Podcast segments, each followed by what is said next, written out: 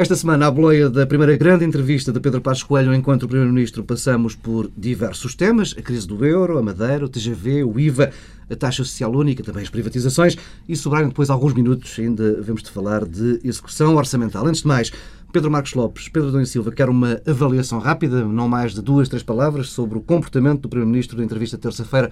Pedro Marcos Lopes o comportamento em termos gerais do, de, de, toda a entrevista. Exato. Eu acho que o Primeiro-Ministro teve, teve uma, um, uma boa noite, acho que fez uma boa entrevista. E há duas notas que eu quero tirar, há muitas mais para tirar e que já falaremos Eram duas dela. Ou três palavras. A primeira, não, a primeira é que finalmente acabou a campanha eleitoral, foi uma boa notícia, e a segunda que esteve muito bem em relação ao dossiê Madeira. Foi um encontro com a realidade. Pedro Dom Silva. Não, foi mesmo um banho de realidade, isso era a primeira coisa que eu diria. Hum, pronto, foram precisos três meses para o Primeiro-Ministro começar a preparar-se para ser Primeiro-Ministro. A entrevista provou que eh, na campanha eh, ou eh, não estava preparado e, portanto, foi uma espécie de garotice, ou foi um enorme embuste ou mesmo uma vigarice, hum, e três meses bastaram para o Primeiro-Ministro pura e simplesmente dizer tudo ao contrário do que tinha dito durante o tempo que foi líder do PSD. Portanto, desse ponto de vista, foi um banho de realidade. Hum, em segundo lugar, a entrevista, eh, a meu ver, correu bem eh, para agora, para consumo eh, no momento, mas vai ser uma entrevista que vai ter enormes custos mais à frente, nomeadamente a declaração sobre a Grécia, que é uma coisa que não lembra é precisamente. É precisamente aí que eu quero ir. Já iremos à Madeira, que é o assunto que tem dominado uh, uh, telejornais uh, e páginas de jornais e horas de rádio ao longo da semana, mas a notícia que saiu da entrevista é essa. Pedro Passos Coelho admitiu que o Governo tem um plano B para uma eventual queda da Grécia e que esse plano B poderá passar por um novo pedido oh, de resgate financeiro. Oh, então deixa-me dizer uma coisa primeiro sobre a notícia que saiu da entrevista. Desculpa, mas a notícia que saiu da entrevista não foi essa. Essa notícia demorou uh, um bom bocado de tempo a sair notícia. Bem, a França saiu na imprensa internacional. Um pois, imediato. pois, é que saiu na imprensa internacional, não saiu uh, da entrevista. Uh, aquilo, aliás, na dinâmica e na economia interna da entrevista, a sensação que eu fiquei é que o Primeiro-Ministro não, não tinha pensado dizer aquilo, não tencionava dizer aquilo. o que convenhamos que para alguém que é Primeiro-Ministro é uma coisa preocupante, porque ali, parece-me que aquilo foi um momento de não controle do discurso, um momento de franqueza. Deixa, deixa lembrar a frase. Uh, Pedro Passos Coelho diz que se algo de muito grave ocorrer na Grécia, não podemos excluir a hipótese de um segundo pacote de apoio. É algo que, por simplesmente, não devia ser verbalizado nesta altura. Não, é para um Primeiro-Ministro, não. Uh, os Primeiros-Ministros não cenarizam. Um, o facto de ter verbalizado e ter colocado a hipótese significa que, de facto, já está a pedir eh, um pedido de auxílio financeiro. Eh, isso tem enormes consequências, diz-nos desde logo, eh, tem um problema de estar a reescrever retrospectivamente a história, porque o que está a dizer é que nós não dependemos de nós e que há aqui um hum. fator externo e que muda tudo. Ora, isso não era o que era dito há uns meses atrás. Depois, revela que os primeiros ministros portugueses continuam a não encontrar o tronco acertado em relação à envolvente externa da crise. Um, e portanto eu não vejo que, que isto, qual é exatamente a consequência disto. O, o governo tem feito uh, nas últimas semanas uh, uma tentativa clara de se demarcar um, da Grécia eu parece-me que isso não é um bom caminho. No passado não foi, e não é um bom caminho Já agora. vimos que não foi. Não, é? não foi. E vai voltar a não ser. Mas uma coisa é a demarcação da Grécia, apesar de nós eh, sermos a Grécia numa série de aspectos naquilo que tem a ver com o envolvimento externo, mas naquilo que tem a ver também com as perspectivas de crescimento económico, que é isso é que torna esta austeridade impensável, quer dizer, esta ideia da austeridade expansionista, que é uma coisa, é uma contradição em termos. Eh, mas eh, pior do que isto é tirar a Grécia para fora do barco que é o que é a consequência desta, desta declaração. Eu não me recordo um primeiro-ministro de outro Estado-membro, nomeadamente de um Estado-membro da periferia da zona euro, fazer uma declaração deste tipo.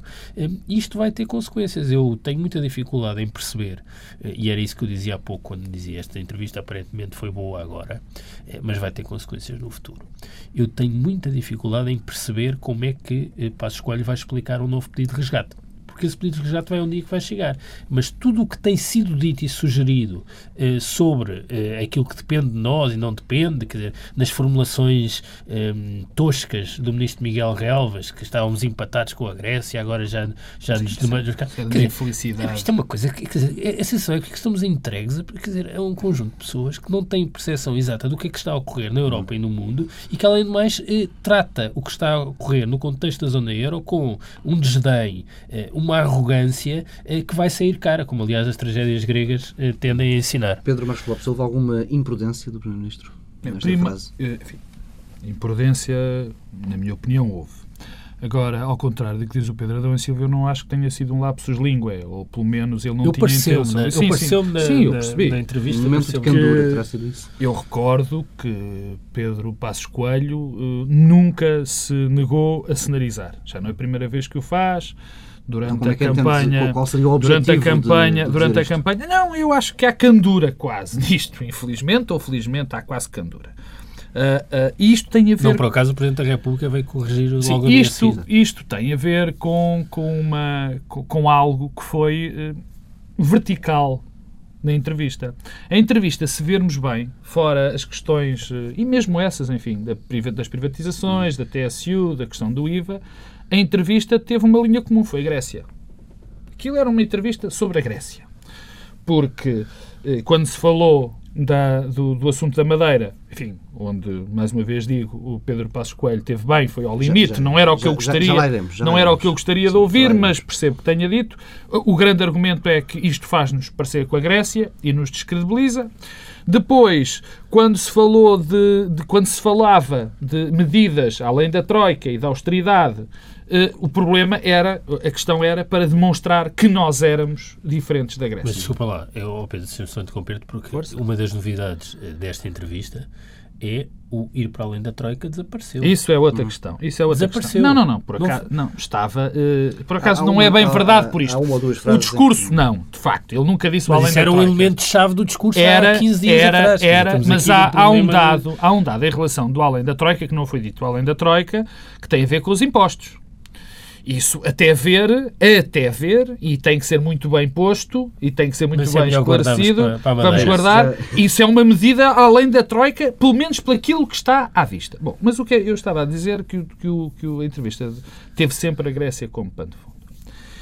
E neste momento o que eu vejo que é o caminho, que a política, o que define todas as políticas do governo neste momento, é demonstrar que Portugal não é Grécia. Eu já disse aqui atrasado, e volto a dizer, por muito que me custe dizer isso, é não, não é verdade. Nós somos a Grécia. Nós somos a Grécia. E voltando, somos a Grécia como os espanhóis são a Grécia, como os, os alemães são a Grécia, a como a Itália é a Grécia, e eu, eu reforço alemães. Eu, só um parênteses, ainda quarta-feira saiu um artigo do, do Martin Wolf no Financial Times a, a falar dos custos que tinha, por exemplo, para a Alemanha, uma eventual saída do, do, da Grécia no euro, ou mesmo a questão do default. Porque não nos podemos esquecer da, da exposição dos bancos alemães à dívida grega. Bom, mas voltando atrás. Quando Portugal, quando a única, a única política, a única linha estratégia é demonstrar que, que, somos, que não somos a Grécia, isto peca por, na minha opinião, dois problemas absolutamente gigantes. De falta de entendimento ou de, pelo menos, não conseguir verbalizar o que aqui está em causa. O primeiro é este. Se a Grécia cair, se a Grécia cair, e que é isso o que prevê Passos Coelho, aparentemente, não é, nós não vamos ter um, um pacote austeridade, um novo pacote para nos ajudar ou outro. Quer dizer, vai ter que ser necessário um pacote gigantesco a nível europeu e mundial. Ou cairemos também. E mundial, ou cairemos também. Portanto, no que nós, esta, esta, esta obsessão em nos distinguirmos da Grécia, em termos, em termos de estratégia, não quer dizer nada. Segundo, e é, é muito rápido, e o segundo ponto, e esse chocou-me na entrevista, e esse foi profundamente chocante.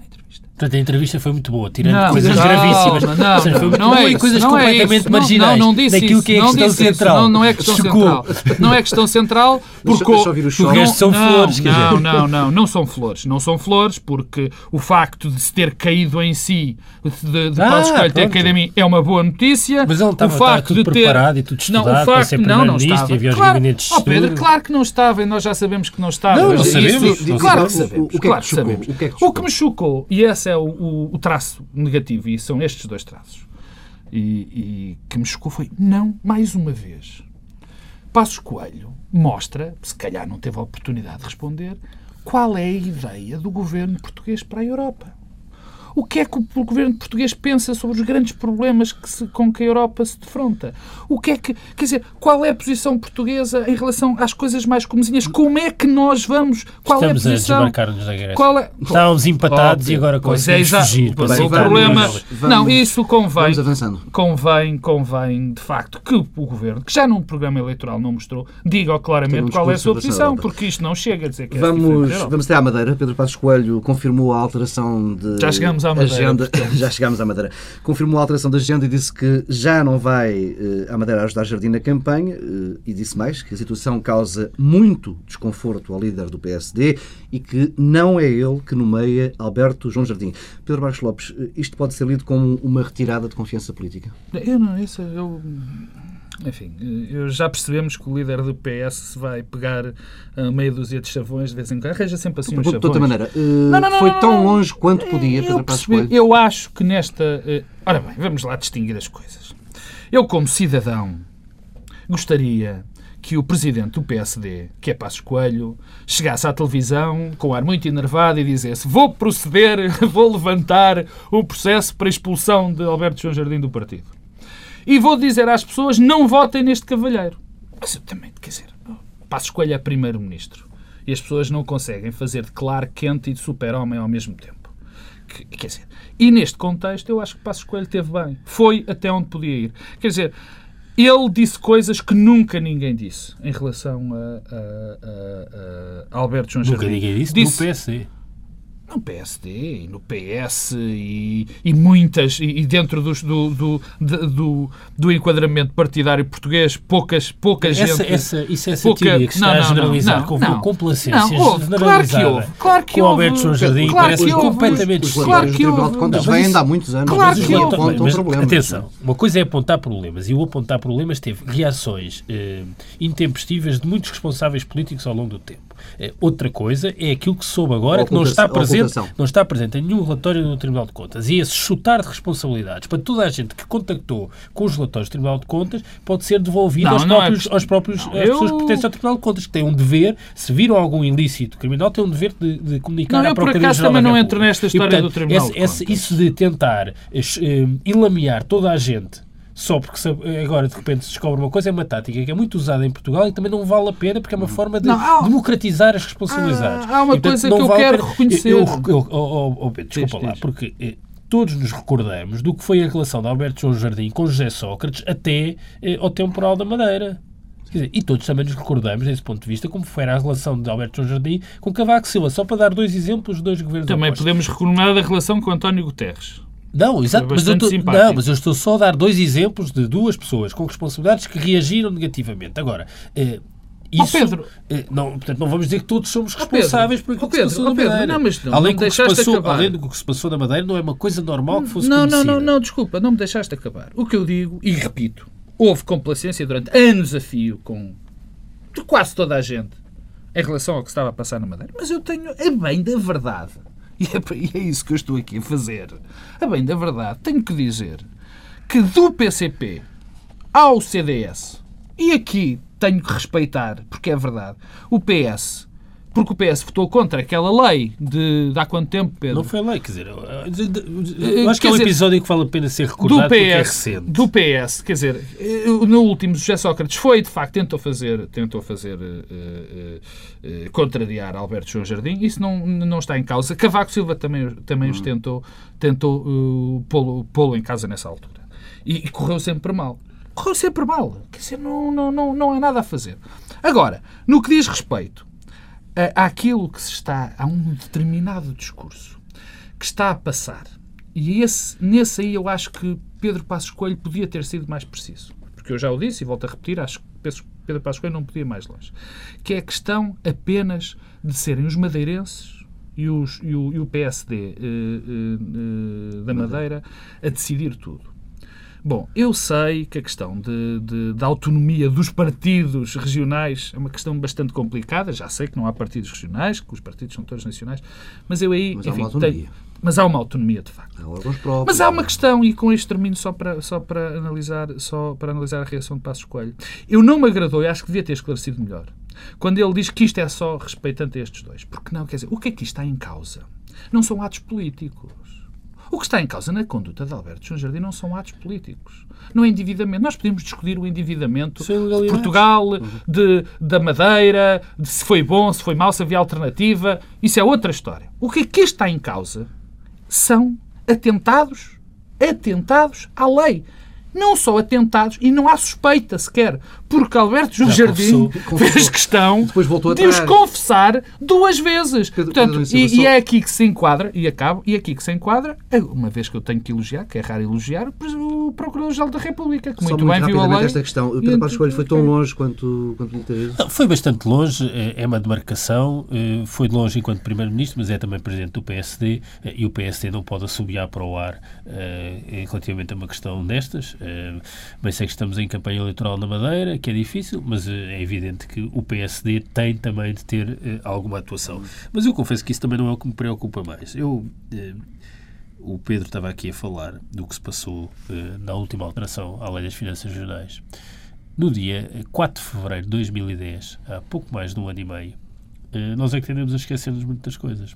Pairou a suspeição de que o Ministro das Finanças se ia demitir. Uhum. Teixeira dos Santos, na altura.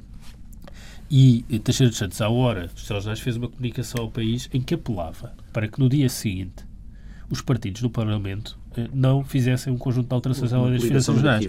E o que é que ele disse? Não faz qualquer sentido que as regiões autónomas, em particular o Governo Regional da Madeira, vejam aumentadas as transferências que recebem do orçamento e vejam alargadas as condições para se é endividarem ainda mais. 4 de fevereiro de 2010. No dia seguinte, o PSD, o CDS, com o PC e com o Bloco de Esquerda, aprovaram todas estas alterações. A partir do final de agosto começámos a saber o que é que se estava a passar na Madeira. Portanto, esta questão das responsabilidades tem também esta dimensão. É verdade. E, e quer dizer, isto não foi assim há tanto tempo. Portanto, não, não vale a pena a conversa de que tudo era aceito.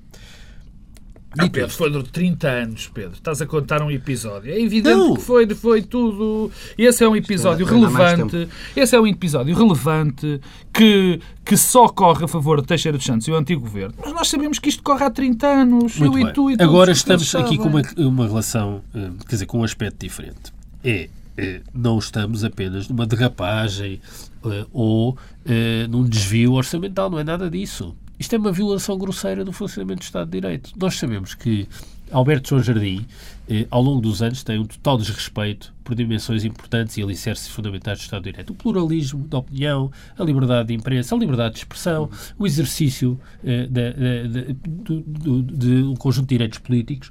Aliás, muitas das vezes eh, eh, isso foi eh, confortado por figuras institucionais do Golevo. Convém não esquecer que a última vez que o Presidente da República esteve na Madeira não foi ao Parlamento Regional. Agora, se ficámos a saber que também nesta questão das finanças públicas, eh, Alberto João Jardim viola grosseiramente o Estado de Direito. Porque, quer dizer, esta subordinação do Poder Legislativo ao Poder Executivo, que é isso que está em causa, eh, é uma coisa gravíssima. Gravíssima e comparável Mas, com tudo oh, o resto. Oh Pedro, temos, temos, ontem, eh, aliás, ontem, não, antes de ontem, numa entrevista à RTP, Alberto João Jardim confessou que a dívida deve andar por volta dos 5 mil milhões de euros. Mas isso é outra questão. Ao longo, pera, ao longo da semana, eu sei, há a questão da ocultação, há a questão da violação da lei. Há, ao longo da semana ele tem dito tudo e o seu contrário sobre este, este caso caso.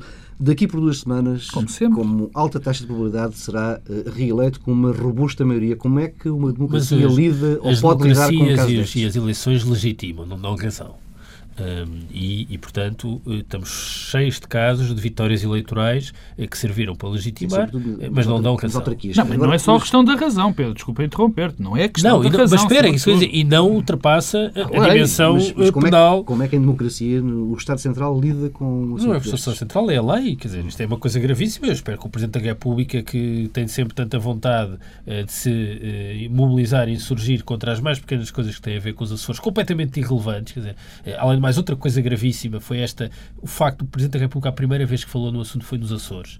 Porque eh, é uma evidência que, do ponto de vista eh, do funcionamento do sistema político, do funcionamento da democracia, do Estado de Direito, os Açores não tem rigorosamente nada a ver com a Madeira e também não tem a ver nesta questão de hum. endividamento. Eh, quer com o Mota Amaral, quer com o Carlos César. Aliás, o facto de já ter havido alternância revela isso mesmo. Portanto, isto é gravíssimo, eu espero que isto seja apurado. acho que estamos todos completamente fartos e saturados do, do tom de farsa do Dr. João Jardim. e, portanto, é a altura de... há dimensões que sobrepõem apoio ao voto, das democracias. A lei eh, está acima do hum. voto. E esperemos que isso, que isso tome, tome, tome os devidos. Quer dizer, que faça caminho. Agora, deixa-me só terminar com, com, uma coisa que é aquela que me parece mais relevante eh, para todos nós.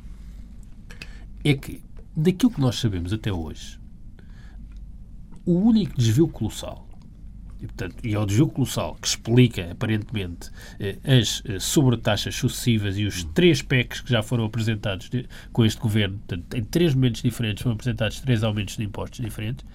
O único desvio colossal conhecido, porque já saiu o boletim de execução orçamental de agosto, portanto, já só faltam quatro meses. Não viste por, por nesse boletim vestígios Não, de. O único desvio colossal que eu conheço é a combinação do buraco ocultado na Madeira e do caso de polícia que é o BPN. Eh, e isto eh, deixa muito preocupado, porque se calhar eh, estes indícios todos da Madeira já eram conhecidos há mais tempo, há mais algumas semanas, e tudo o que foi feito foi para preparar para acomodar o buraco da Madeira. E se isso acontece, é gravíssimo e mostra que, de facto, nós somos a Grécia também do lado da credibilidade institucional. Pedro só, para, só para fecharmos Sim, sim, há aqui, uh, enfim, como é evidente, eu concordo inteiramente com o que o Pedro disse em relação às questões da liberdade de expressão, do, dos desmandos anti-liberdade anti anti e, não tenho medo de dizer que Alberto João Jardim se especializou em, especializou em fazer. Mas há aqui duas, uma pequena, ou, enfim, duas pequenas dimensões que convém também nós estarmos atentos. E tem a ver com o seguinte: há uma lei, a Lei das Incompatibilidades, eh, recordo, é uma lei que não funciona na Madeira. Não, há. não funciona, não, não há, não existe. E não deixava de ser interessante, isto sem parecer, uh, sem me armar em justiceiro, não deixava de ser interessante saber quais são as empresas, quem são os donos das empresas a que o Estado, a que o Governo Regional neste momento deve. Porque nós fomos nos habituando a ver que na Madeira havia um conjunto de pessoas, um conjunto de pessoas, que eram praticamente donas da Madeira, que têm as empresas todas, eh, e normalmente gente muito próxima de Alberto João Jardim. Eu não sei, não faço ideia. O que eu sei, o que eu gostava de saber, é se de facto essas pessoas são neste momento donas ou acionistas de empresas que são credoras do Estado do, do, do governo regional. E, e, isso até era bom para. É, quer dizer, quando se fala agora desta tontaria da lei da, do enriquecimento ilícito e tudo mais, quer dizer, que é uma lei perfeitamente antidemocrática, anti-Estado de Direito e, e, e, e profundamente penalizadora dos políticos, que ainda levanta mais um, um que, que, ainda levanta mais a suspeição generalizada sobre os políticos. Isto Bem, era uma isso, maneira. Eu suspeito que o Pedro Marcos Lopes é um perigoso corrupto. É um perigoso corrupto é que diz coisas. Não, alguém que diz isto que o Pedro disse, alguém que diz isto que o Pedro disse, passou a ser tratado em Portugal como alguém que quer, ou, ou, é corrupto ou, quer, ou está a proteger sem dúvida, corruptos. Sem dúvida. E mostra bem como os. Desculpa lá estar aqui a introduzir Nada. este tema, mas mostra bem eh, como os partidos políticos portugueses e os atores políticos e os deputados e todos os políticos desistiram de fazer pedagogia para contrariar Nada. as percepções não, que há na opinião não, eu, eu... Abdicaram e, portanto, estão-se a entregar a uma voragem eh, que os vai o, levar... O, eh, o, o apogeu... Ter, vamos ter no PS uma declaração de ética. Não, não, o apogeu... Não, sim, o apogeu disto foi a lei, foi a lei aprovada ontem da, da do enriquecimento ilícito, quando já tivemos a primeira fase daquela coisa incon, inconcebível do Código de Ética de António José Seguro, que, enfim, foi quase uma, uma, um, um primeiro passo para isto. Mas, mas porquê é que eu trouxe este, esta questão do enriquecimento ilícito? É porque este tema da Madeira que eu, que eu levantei, de saber quem são os credores do Estado e que são pessoas ligadas, mostra bem que havia possibilidade, há sempre publicidade, há possibilidade na lei, neste momento, de fazer este tipo de investigação e de chegar a conclusões. Uhum. Não precisamos de mais lei rigorosamente nenhumas. Quer dizer, as leis existem e podem ser tratadas. E era bom que, neste caso da Madeira, verificássemos isto. Vamos avançando, eh, regressando à, à, entrevista de Pedro Passos Coelho à RTP, com alguns temas eh, rápidos. O Primeiro-Ministro admitiu eh, que a taxa intermédia do IVA pode, pode desaparecer no próximo ano. Será uh, mais um eventual aumento de impostos num esforço de consolidação que, diz Passos, uh, há de ser feito mais pelo lado da despesa. Pedro Marcos Lopes, ainda tens alguma esperança? De quê? Que seja... Não, eu não tenho dúvidas nenhumas. Não tenho dúvidas nenhumas. Qual parte do IVA? O, a calma, IVA estava não tenho, Calma. Eu não tenho dúvidas nenhumas que a maior parte uh, do esforço uh, de consolidação orçamental vai ser feito Até porque já não é possível fazer do lado dos impostos. É não há... Isto está aqui quase o meu... Está quase armado em ponto, não é? Porque, primeiro, do lado dos impostos é Não dá impossível. para esticar mais, não é? Não, quer dizer, eu já acho que vamos chegar a 2013 com a economia completamente pauperada. A Bem, partir daqui haverá evasão fiscal. se sim. aumentarmos eh, isso, quer dizer, não, não vai fazer, eh, haver vai evasão aumentar. fiscal, não vai haver impostos, porque as Não é pessoas não disso. conseguem pagar. Portanto, não pode haver a subida de impostos. Eu acho que Passos Coelho nesse, já teve declarações nesse sentido e sabe isso perfeitamente. E, portanto, vai ser na despesa. Não é, porém, Fez uma grande descoberta, Pedro Passos Não é- Coelho, nesta entrevista. Não é descoberta porém- notável. não é, porém, não é, porém, na despesa que foi, eh, eh, eh, que foi, Posso- de que falamos. Eu, eu tenho aqui a, a- a declaração. Pedro de Passos Coelho, dei-me o trabalho de transcrever. Vou passar a citar o Primeiro-Ministro de Portugal, que estava a Parece aqueles estava- tipos dos, dos, do- do- dos programas de debate desportivo, trazem Sim, sim. sempre listas trago, de filhas árbitros. Estava- Ele enganou-se. Pedro Passos Coelho estava a preparar-se há décadas para ser Primeiro-Ministro. E chegado a meados de setembro de 2011, diz o seguinte. A despesa pública em saúde, em educação e nos apoios sociais, estas despesas em conjunto somam grande parte dos impostos. Se a isso adicionarmos os salários, praticamente todos os impostos e contribuições que pagamos são gastos nestas áreas. Não é possível fazer no curto prazo uma reestruturação da de- da despesa. Brilhante?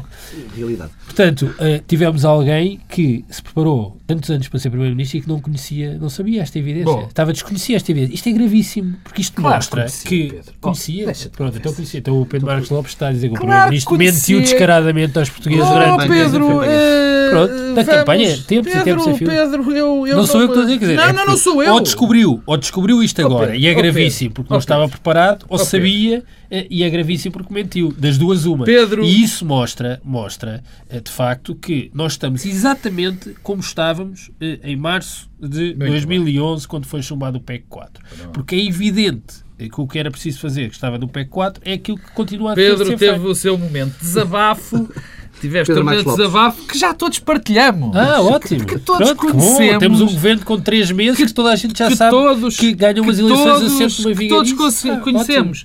Infelizmente, Pedro, a capacidade dos partidos ganhar as eleições nos últimos, nos últimos ciclos políticos tem sempre, sempre, Não é sempre à verdade. base. Não, Claro é, não é a esta Pedro, escala, nunca choque, aconteceu. Não é, choque fiscal. mas- mas isso é uma Não coisa- vamos aumentar os impostos porque não há margem para é aumentar os coisa, impostos. Isso é a mesma não, coisa. não é. Isso Não é. são propostas é. concretas que foram, eh, provaram-se eh, manifestamente demagógicas. Outra coisa Claro. é toda a negativa do governo na questão central assentar Pedro, no embuste. não há demagogia. Quando uma pessoa diz que, vai subir os, que não vai subir os impostos e sobe os impostos, não há Mas demagogia. há é falsidade. positivo. Eu estou só Quer a dizer dizer, que isto é completamente diferente, porque é um governo que assentava o essencial da sua plataforma sei, programática Pedro. num conjunto de Sim, falácias. senhora. Eu, o que eu, é eu vou-te dizer, eu vou-te dizer o que eu acho em relação a isso, que é muito simples, já o disse 10 vezes, já escrevi 20 vezes. É evidente, é evidente que o governo mentiu, que o, PSD mentiu, ou pelo menos faltou à verdade, para Ah, dizer melhor.